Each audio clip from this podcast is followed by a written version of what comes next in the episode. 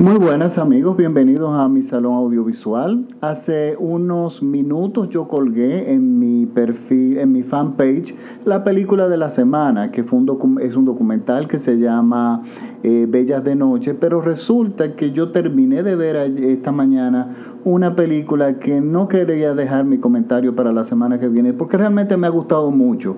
Y es una película que, que realmente eh, yo tenía varios años detrás de ella para lograrla ver y en, por lo menos en las condiciones que la quería ver. Y finalmente ya está disponible en Netflix. Les cuento, les hago un pequeño paréntesis. Yo eh, soy una persona que es amante, soy amante de los de la tecnología de sonido. A mí me gustan mis home theaters, mi, yo tengo un sistema básico de 5.1, o sea, de cuatro bocinas, un canal central y un subwoofer más o menos con cierta calidad.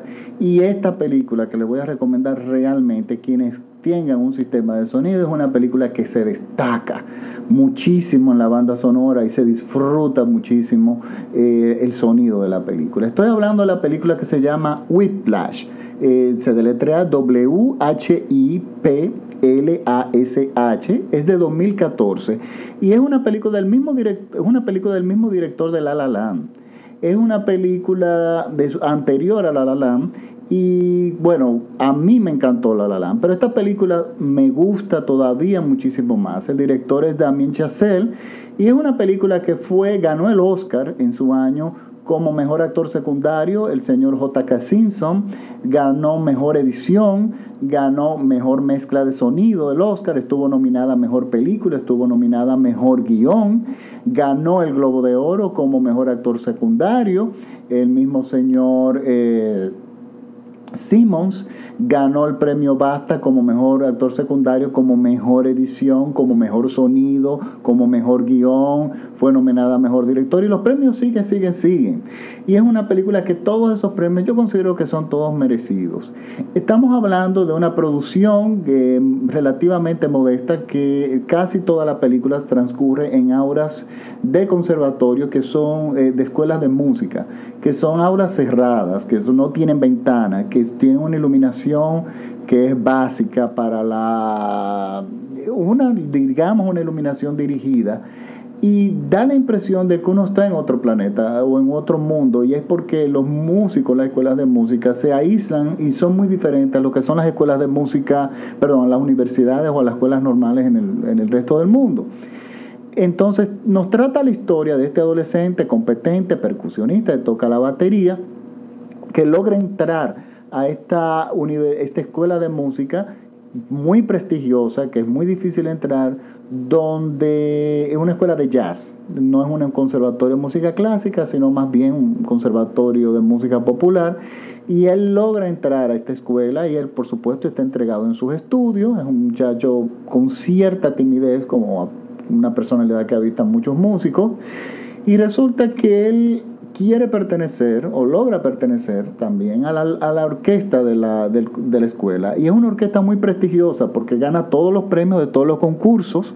Eh, todo el mundo quiere participar en esa orquesta porque eso te da te pone en el spotlight, o sea, te pone a la luz, la gente te ve, podrías tener chance de destacarte y alumnos que han salido de ahí de, de, la misma escuela de la orquesta, pues han tenido carreras musicales. Por lo tanto, es lógico que él hubiese querido eh, pertenecer a esta orquesta. Pero ¿qué pasa? La orquesta está dirigida por este profesor que es una persona muy difícil, una persona donde en primera instancia, al principio de la película, uno lo que simplemente entiende que es un hombre muy exigente, que es un hombre que pide, bueno, amparado en la reputación de su orquesta, exige siempre lo mejor para todo el mundo, de sus alumnos, perdón, exige que cada quien dé lo mejor. Hasta ahí estamos bien, porque eso es normal. Pero ¿qué pasa? Nos encontramos con un hombre que, amparado en esos argumentos, en la reputación de su orquesta, en de que, de que te voy a exigir lo mejor, resulta que cruza la frontera de la ética y se lleva, se llega a lo personal convirtiéndose en una persona brutalmente cruel. Y aquí nos encontramos con un joven que no cede que quiere llegar y sobrepasar sus expectativas, las expectativas del profesor y el profesor cada vez le exige más y se enfrentan estas dos grandes fuerzas en una forma sumamente tóxica. Entonces, eh, nos encontramos que en este espacio, es la película que más eh, describe lo que son muchas veces los ambientes en los conservatorios y hasta dónde te lleva la competencia en la música y qué tú cómo te afecta la música a ti, el estudio de la música en lo personal. Miren, en la semana, esta semana yo hice un comentario en el programa Sintonía Joven y yo mencionaba en ese programa que una vez vino aquí Norma Leandro, la actriz, y ella dio una conferencia. En la conferencia ella dijo que ella antes de ser actriz, ella es ser humano. Antes de ser estrella, ella es ser humano antes de cualquier proceso creativo que ella esté involucrada, ella es un ser humano. Y ella, y, al ella referirse con ser de ser un ser humano, ella se refería a que ella no haría nada que le hiciera daño a ella misma ni a los otros, ni físicamente ni psicológicamente. Porque incluso atacó muchos sistemas de, actuación, escuelas de actuación, Recuerdo incluso el método Stanislavski lo atacó muy fuertemente porque decía que esos métodos te hacían daño como persona y un método que te haga daño como persona no justifica absolutamente ningún arte que tú hagas. Entonces, en esta película nosotros vemos cómo el joven empieza por llegar a sus expectativas o llegar a las expectativas del profesor o del director de la orquesta, cómo él empieza a dejar la vida normal de un joven de lado. Por ejemplo, si tienen su novia, dejan la novia. Si tienen la familia, se alejan de la familia. Eh, si hay fiestas, no van a fiestas, se pasan horas muertas tocando dentro de cuatro paredes. Y eso no es nada extraño. Hay muchos jóvenes, yo conozco muchos músicos que de hecho eh, son músicos que son extraordinarios, pero que tienen disfunciones sociales le da mucho trabajo eh, relacionarse socialmente con la gente porque brincaron esa etapa por estar estudiando. Y cuando tú brincas una etapa de ese tipo tan importante en la vida, esa, etapa no te alcanza. No hay forma de que tú puedas echar atrás en el tiempo y recuperar y ganar esa vivencia, vivencia o esas habilidades. Entonces, eso no es extraño. Entonces aquí me recordó mucho lo de Norma Leandro, porque hasta qué punto tú puedes ser competente y llegar a tus metas sin hacerte daño físicamente o psicológicamente. Y aquí lo vemos de los dos tipos, porque los instrumentos musicales te hacen daño físicamente, te pueden hacer daño físicamente, hay enfermedades muy conocidas que te incluso te pueden arruinar la carrera. Está la tendonitis, están los pianistas tienen problemas, pueden tener problemas en la espalda o en las muñecas, igual que los bateristas, los violinistas problemas en el cuello, eh, los clarinetistas problemas en los pulgares o en el pulgar. Entonces eh, hay un punto de equilibrio que se puede perder muy fácil. Y ahí es donde la película tiene su fuerza. Es una película maravillosa, con grandes actuaciones, con un sonido y una edición única, en un ambiente enclaustrado, como son las áreas de estudio, que son un ambiente como un mundo aparte, como usualmente es la vida de los músicos ya a esos niveles, que son prácticamente un mundo paralelo. Y, señores, eh, la película es una maravilla. Esta mañana le hacía el comentario a una amiga que la había visto y me la había recomendado. Eh, bueno, hace años habíamos hablado de eso. Ella la vio primero que yo.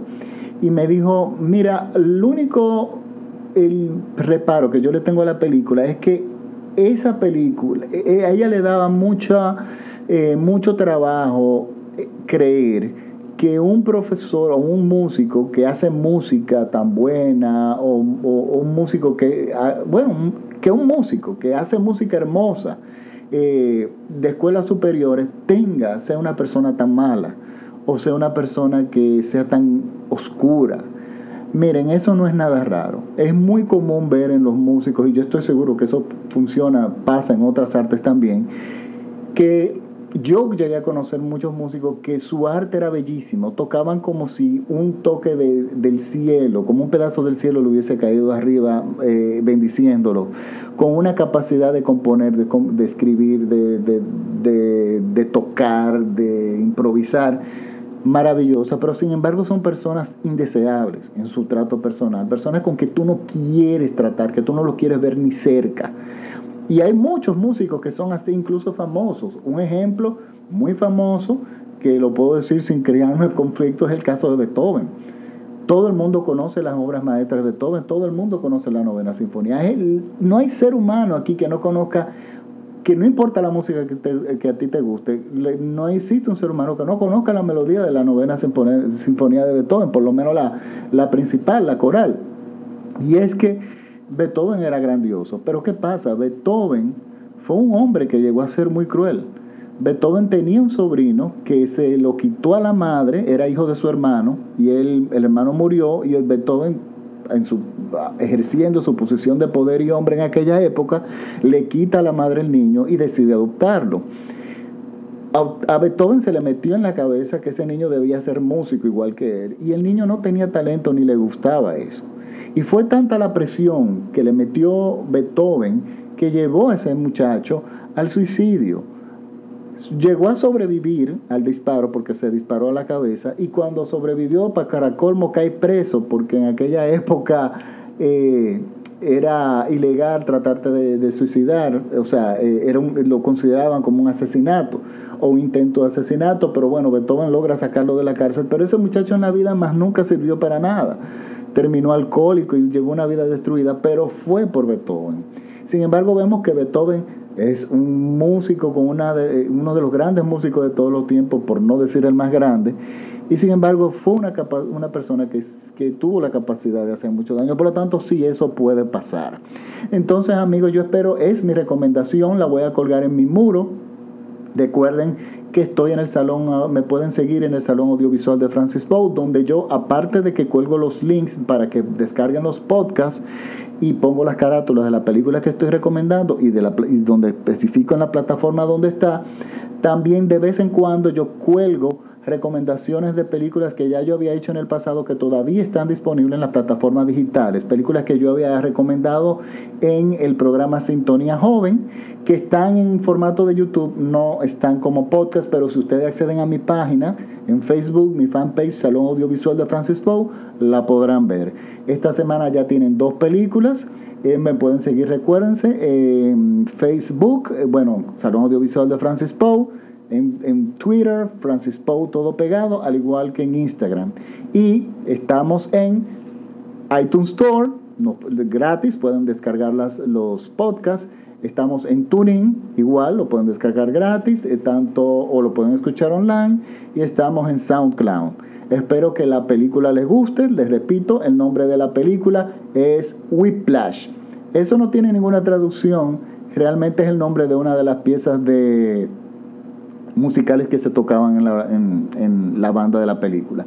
Pues bueno, espero que las disfruten y nos vemos la semana que viene con otro podcast en el Salón Audiovisual de Francis Poe. Chao.